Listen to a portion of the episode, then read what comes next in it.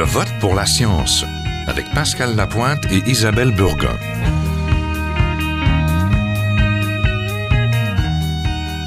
Aujourd'hui, les villes contre le pétrole. Bonjour Pascal. Bonjour Isabelle.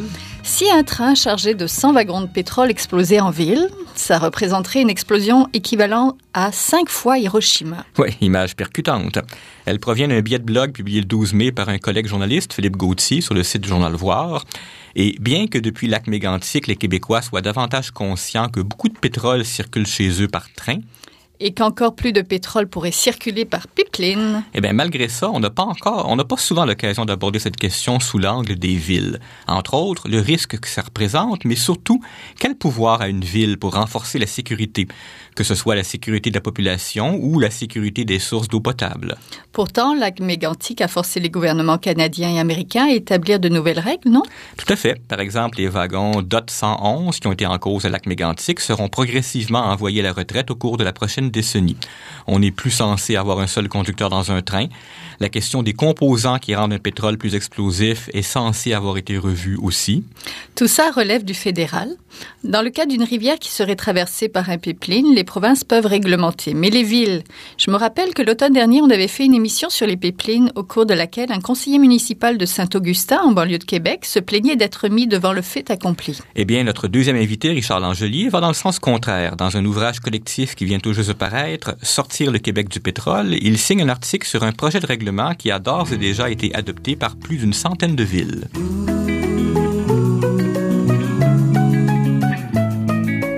Mais tout d'abord, on parle avec Philippe Gauthier et ses bombes roulantes, comme il a baptisé les trains chargés de pétrole. Bonjour. Oui, bonjour. Donc, Philippe, 100 wagons de pétrole qui explosent équivaudrait à 5 fois la bombe atomique d'Hiroshima. Tu as bien vérifié tes chiffres? Oui. Euh, évidemment, on, on s'entend, euh, une bombe atomique, ça saute en, en, deux secondes et toute l'énergie se libère d'un coup. Ça crée une immense vague de chaleur, une immense euh, onde de choc. Du pétrole qui explose, évidemment, il brûle pendant deux jours. Alors, l'énergie se dissipe beaucoup plus lentement. Ça n'a pas tout à fait le même effet. Mais si j'ai fait le calcul, c'est pour montrer la, la quantité d'énergie qui est en cause qu'on tend à sous-évaluer parce que, bon, il y a familiarité, ça circule, on n'y pense plus. Euh, en fait, les quantités d'énergie en cause qui traversent nos villes est extrêmement explosif, contient une énorme quantité d'énergie. Si ça explose, c'est très difficile à éteindre. Je suis pas sûr que la personne qui vit à moins de 100 mètres du chemin de fer soit soulagée de ça, mais ça représente combien de personnes qui vivent à moins de 100 mètres d'un des chemins de fer? D'après euh, une étude qui avait été faite euh, pour le compte du gouvernement du Québec, on parlait d'à peu près 50 000 personnes à l'intérieur de 100 mètres du chemin de fer. Mais en cas de, en cas de situation d'urgence, la zone d'évacuation serait probablement de 800 mètres de part et d'autre du chemin de fer. Là, je ne sais pas exactement de combien de personnes on parle, mais euh, des centaines de milliers. Sur notre site, on va mettre un lien vers ton texte qui contient une carte de ces chemins de fer. Mais pour nous donner une idée générale, ces convois pétroliers qui arrivent par l'Ontario et qui se rendent aux raffineries de Montréal-Est, ils passent par où? Oui, essentiellement, les, trains arrivent par Vaudreuil, traversent euh, euh, l'île de Montréal euh, vers la Chine à peu près par son côté sud. Après quoi, ça se divise en deux. Il y a un trajet qui va remonter à travers Côte-Saint-Luc, Mont-Royal, Onsic, jusqu'aux raffineries de Montréal. Ça redescend vers le sud, là, rendu à Montréal-Est. Et euh, il y a un autre trajet qui, lui, va traverser Saint-Henri, Pointe-Saint-Charles, traverser le pont Victoria et euh, aller vers la rive sud euh, en direction de Saint-Hyacinthe, Drummondville, dans l'axe à 116. Il y a aussi un trajet qui semble moins important qui traverse le pont Mercier là, vers Châteauguay, mais ça semble un peu moins important comme trajet. Oui, ceux qui traversent Saint-Henri, on les croise sur le chemin, Pascal et moi, pour se rendre à la radio, là. Et ceux qui se rendent à Lévis, c'est ceux qui euh, qui suivent essentiellement l'axe de la 116 là, vers Drummondville, après ça la 20. Euh, il y a aussi un, les trains qui se rendent vers la rive sud. Il y en a aussi une partie qui se divise et qui vont euh, vers Sorel, où il y a eu de l'embarcation de, pétrole sur des pétroliers. Là, ça a été interrompu un bout de temps. Le statut de tout ça est un peu incertain. Ça dépend un peu des cours du pétrole et de, de ce qui est le plus rentable. Mais ces convois-là ont existé un bout de temps. Ils sont peut-être à recommencer en ce moment. Je suis pas trop sûr. il y a beaucoup d'incertitudes parce qu'en fait, les, les villes ne sont pas vraiment averties de ce qui circule. personne n'est averti à l'avance, euh, ni les municipalités, ni la, ni la sécurité civile. Donc, il y a beaucoup de confusion qui règne, qui règne euh, dans ce secteur-là. Oui, ça va d'ailleurs être le sujet de notre entrevue euh, après toi. Il faut rappeler qu'avec la croissance phénoménale de l'exploitation de pétrole dans l'Ouest américain, le nombre de ces trains de pétrole a été surmultiplié depuis 2008-2010. Il faut ajouter aussi que le pétrole brut qu'il transporte, celui du Dakota du Nord, serait particulièrement volatile, explosif. Pourquoi? Le pétrole euh, du Dakota du Nord, qui est un pétrole de schiste, a la particularité d'être un pétrole extrêmement léger. Euh, il dépasse 45 degrés à pays, c'est technique, mais en fait, c'est un pétrole qui euh, contient beaucoup de matières volatiles. Il y a beaucoup de gaz, en fait, qui sont dissous dedans, comme du butane et du propane. Et en cours de route, ces gaz-là ont tendance à se séparer du pétrole, à s'accumuler dans les wagons citernes et à créer de la pression interne. Euh, dans le cas du train de, euh, qui a explosé à Mégantic, par exemple, il s'était créé 9 livres et demi euh, de pression par pouce carré. Je suis désolé de ne pas avoir d'unité métrique là-dessus, mais bon, c'est une pression, si je comprends bien, d'à peu près deux tiers d'atmosphère. C'est pas c'est pas négligeable. Et il y a eu un autre accident aux États-Unis récemment, apparemment 10 livres par pouce carré. Donc, il se crée de la pression dans ces wagons qui sont pas faits pour être pressurisés, en fait. Ben justement, tu fais allusion à un accident récent. Je ne sais pas si c'est celui du Dakota du Nord, le 6 mai, qui a forcé l'évacuation du village voisin. On dit que c'était le cinquième déraillement depuis le début de l'année. Et les médias locaux ont justement souligné que le contenu était moins explosif, résultat des nouvelles réglementations qui ont été mises en place depuis le lac Mégantic.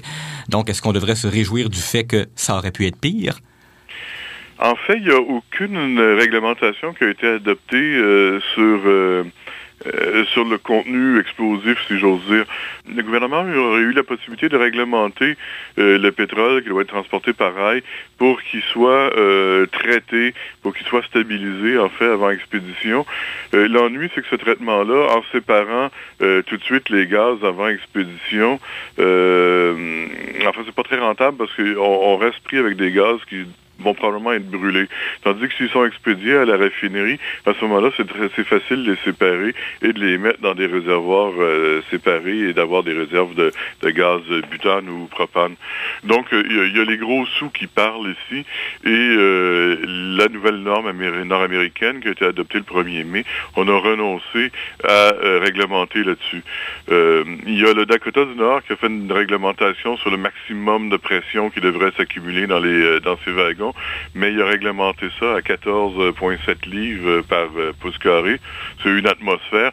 Et on a vu que qu'à Mégantic et l'autre accident euh, dont on faisait mention, euh, que ça a explosé malgré des pressions de gaz bien inférieures. Donc, c'est une, c'est une norme qui, en fait, règle rien du tout. On a l'impression effectivement que les fameuses réglementations sont là juste pour satisfaire l'industrie ferroviaire. Est-ce que c'est une des raisons pour lesquelles tu as choisi d'écrire ce texte-là sur les, ce que tu appelles des bombes roulantes? Je pense que j'ai pas été le premier à appeler ça des bombes roulantes. Là, j'embarque, euh, j'embarque dans le train, si j'ose dire. Mais euh, oui, effectivement, le fait que la réglementation récente change si peu de choses, enfin, il y a des délais d'adaptation qui sont accordés à l'industrie qui sont si lents que pour le moment, ça ne nous rajoute absolument aucune sécurité. Hein. La réglementation a été resserrée, mais en fait, euh, ça change rien euh, selon les catégories de transport. En fait, c'est un peu technique, mais avant trois, cinq et même dix ans. Donc, comme sécurité, je trouve ça un petit peu minimal. Pour le moment, ça change rien. Donc, euh, merci beaucoup. On était avec Philippe Gauthier, le site donc euh, sur euh, notre page. Et Philippe a également écrit une petite histoire géologique du pétrole assez instructive dans l'ouvrage collectif dont on parlait tout à l'heure, Sortir Québec du pétrole. Merci Philippe.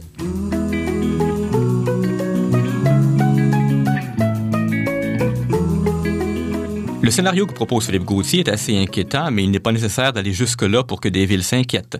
Depuis lac mégantic en 2013 et depuis qu'on a commencé à parler de la construction d'un pipeline vers l'est du Québec, beaucoup de villes se sentent démunies.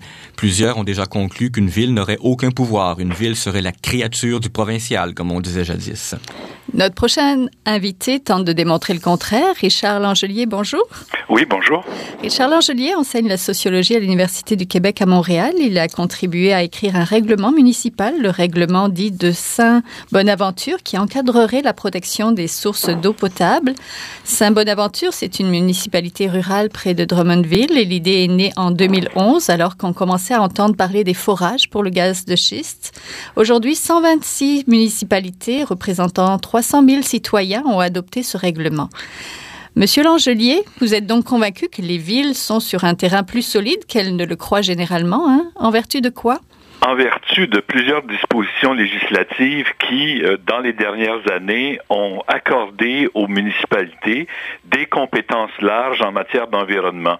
Vous savez, historiquement, les municipalités, évidemment, ne disposent que des pouvoirs qui leur sont attribués par le législateur. Et dans les faits, euh, depuis euh, un mouvement qui s'est initié en Alberta et qui a maintenant euh, balayé tout le pays, les législateurs provinciaux ont modifié leur façon de voir et de faire et ont donc accordé des dispositions, des, compétences larges aux municipalités pour préserver leur environnement, préserver leur eau potable et faire en sorte que les activités qui se déroulent dans leur territoire respectent les normes à la fois provinciales, mais à la fois municipales qui peuvent être imposées en matière d'environnement. Alors, c'est la loi sur les compétences municipales adoptée en 2005 et c'est la loi sur le caractère collectif des ressources en eau et pour assurer leur protection en 2009 qui ont en quelque sorte ouvert un nouveau chapitre dans l'histoire des législations euh, municipales.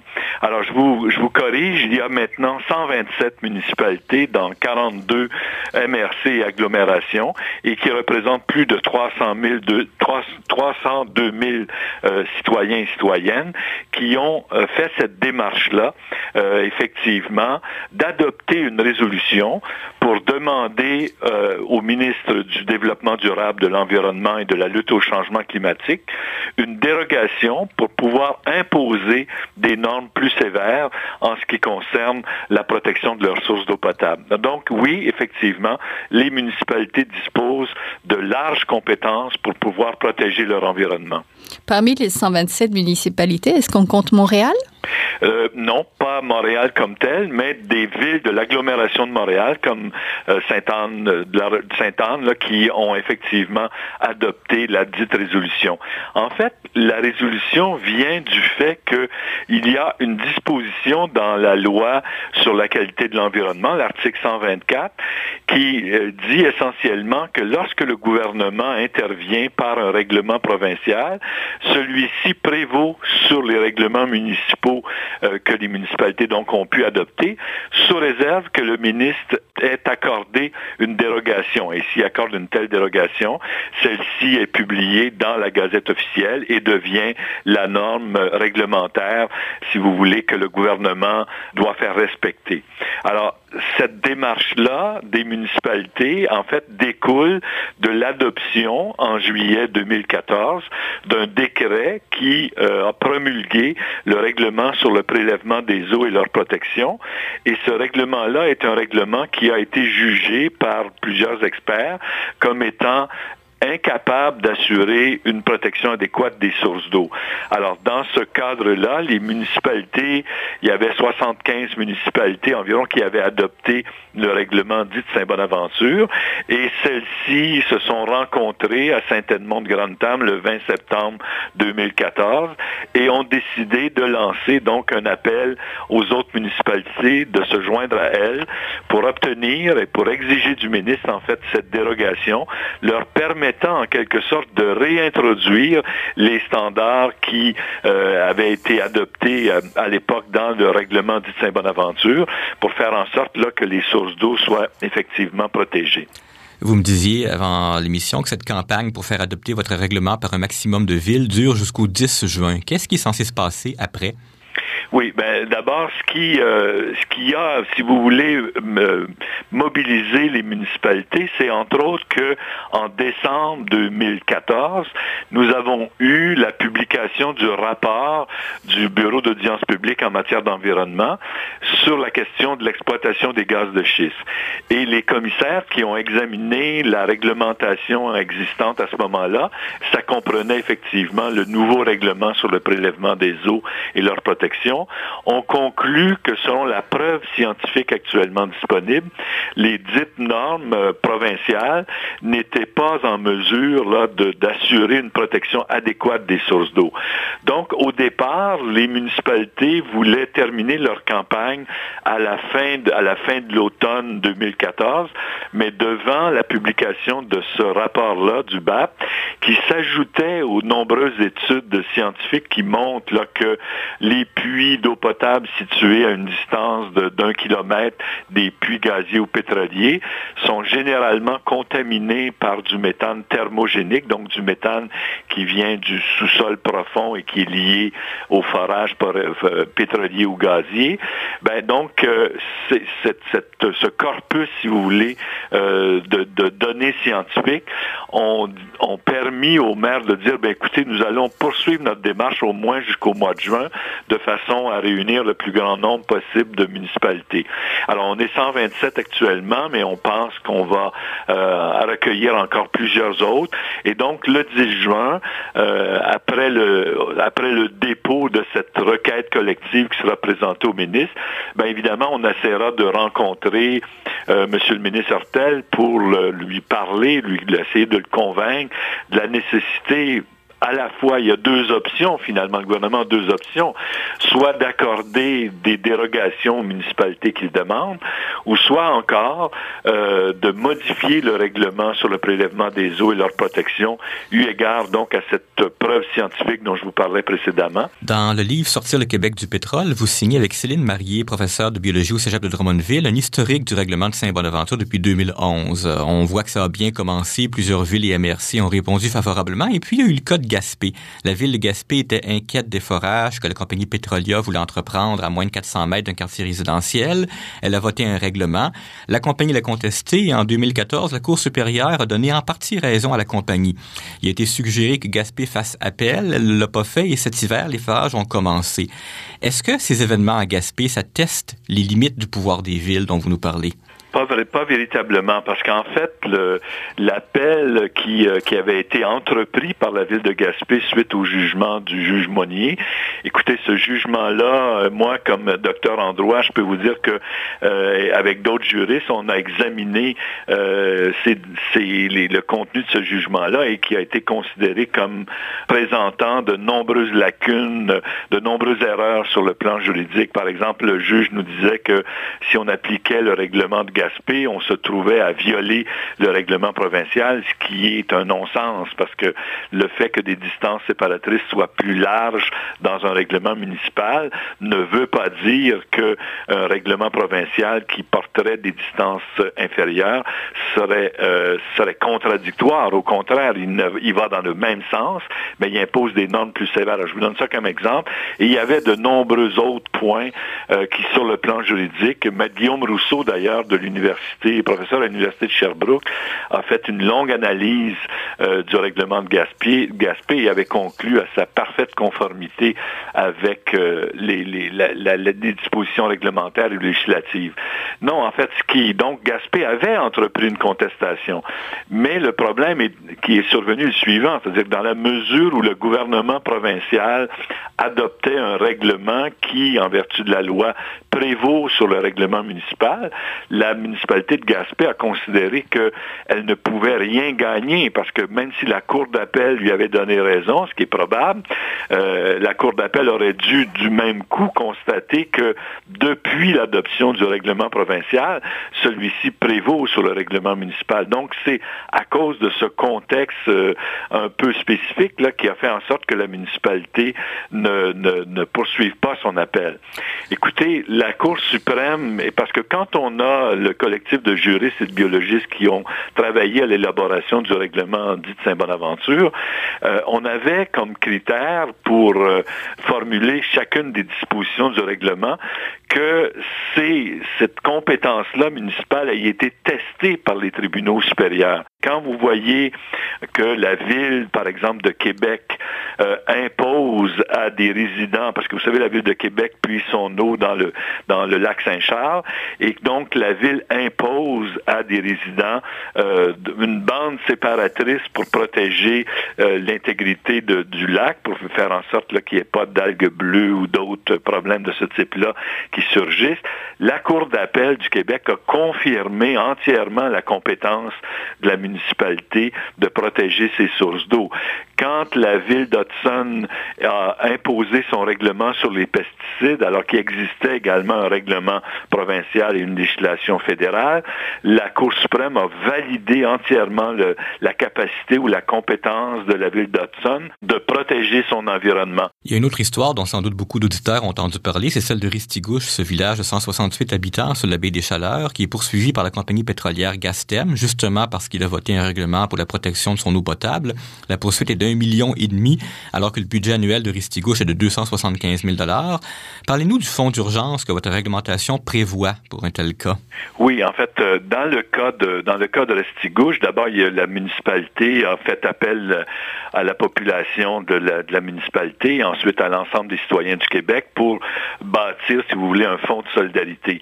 Mais les municipalités qui, euh, elles, avaient adopté le règlement du Saint-Bonaventure avaient également mis sur pied un fonds qu'on appelle le Fonds intermunicipal de défense de l'eau et qui vise justement à assurer euh, aux municipalités qui, prennent les, des mesures réglementaires pour protéger leurs sources d'eau ne se retrouvent pas seuls devant euh, des compagnies gazières, pétrolières ou minières qui veulent euh, imposer leurs dictats là, aux habitants de ces municipalités-là. Donc, ils ont mis sur pied un fonds intermunicipal de défense de l'eau à partir de contributions là, qui ont été ramassées. Et il y a là un fonds important de plusieurs dizaines de milliers de dollars qui, euh, qui attend la ville de Restigouche. C'est-à-dire que les règles du fonds font en sorte que on est le dernier payeur, en quelque sorte. Donc, on exige que les municipalités aient recours aux différents fonds que les unions municipales ont déjà mis sur pied. Vous savez, l'UMQ, la Fédération québécoise des municipalités ont ce genre de fonds pour protéger l'intégrité des, communautés locales. Alors, évidemment, actuellement, aucun argent n'a été versé parce que l'argent récolté par Restigouche est suffisant pour le moment pour euh, satisfaire les besoins de la démarche juridique qui est en cours.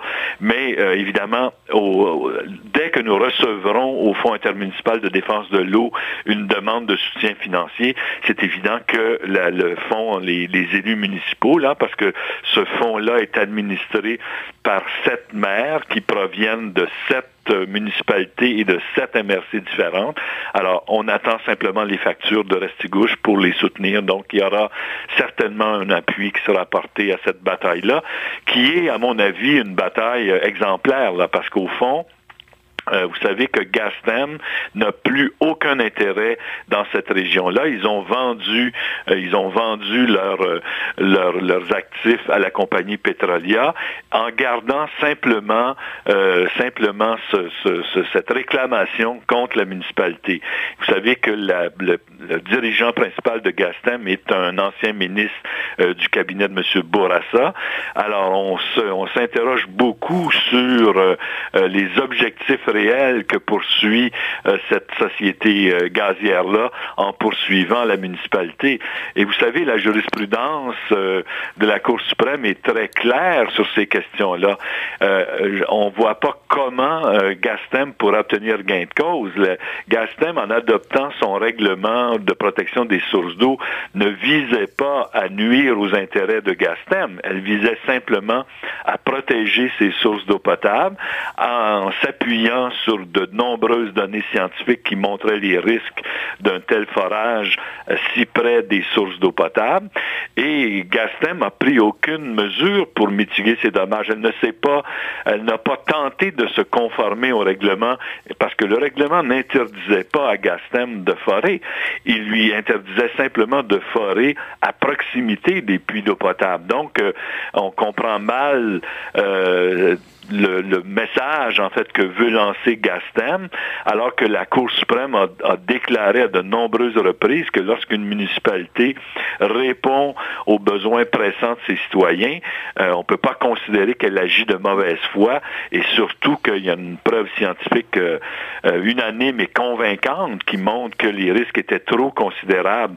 Et je vous en donne une preuve immédiate. Les forages qui sont qui ont été faits à Gaspé en plein quartier il y a 900 résidents qui sont concernés par cette bataille-là qui se mène actuellement, mais on sait que les puits d'eau potable et les puits d'observation qui ont été euh, creusés à proximité du puits Aldeman 1, le premier forage qu'il y a eu dans ce territoire-là, et qui sont près des, puits d'eau potable des résidents, ben, 10 des 11 puits d'eau potable des résidents euh, portent des traces de méthane thermogénique, alors qui sont associés au pétrole et aux exploitations d'hydrocarbures.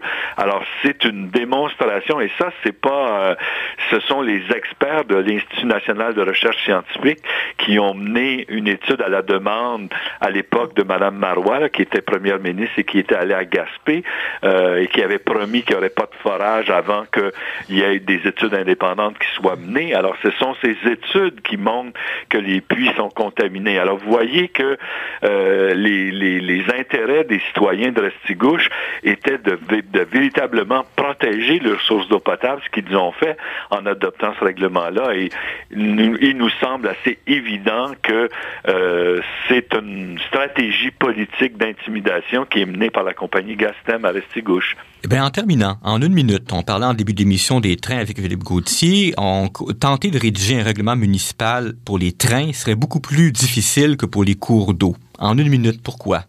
Il faut rappeler qu'un collectif de juristes et de scientifiques que je pilote a également rédigé un règlement sur les pipelines qui est déjà actuellement adopté par plusieurs municipalités.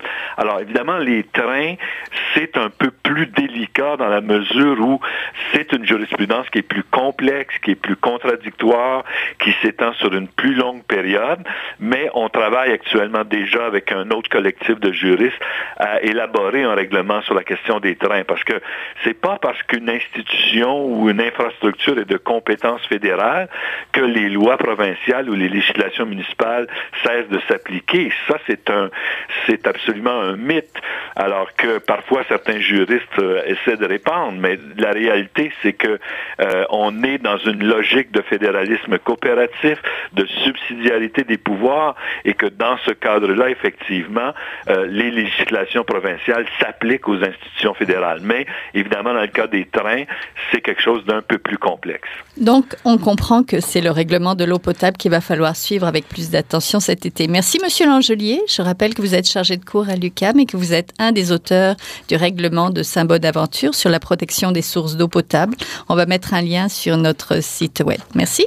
Merci, à bientôt. C'est tout pour cette semaine. Je vote pour la science est une production de l'agence Science Presse avec Radio VM à la régie Vital Côté. Vous pouvez réécouter cette émission et les précédentes sur le site de Radio VM et nous suivre aussi sur Twitter. À la semaine prochaine. Jin est un chercheur typique de ceux pour qui les progrès de la bioinformatique ont préséance sur le sens biologique pour qui la grosse science constitue la seule logique, on y parle de génome, de transcriptome et de splice et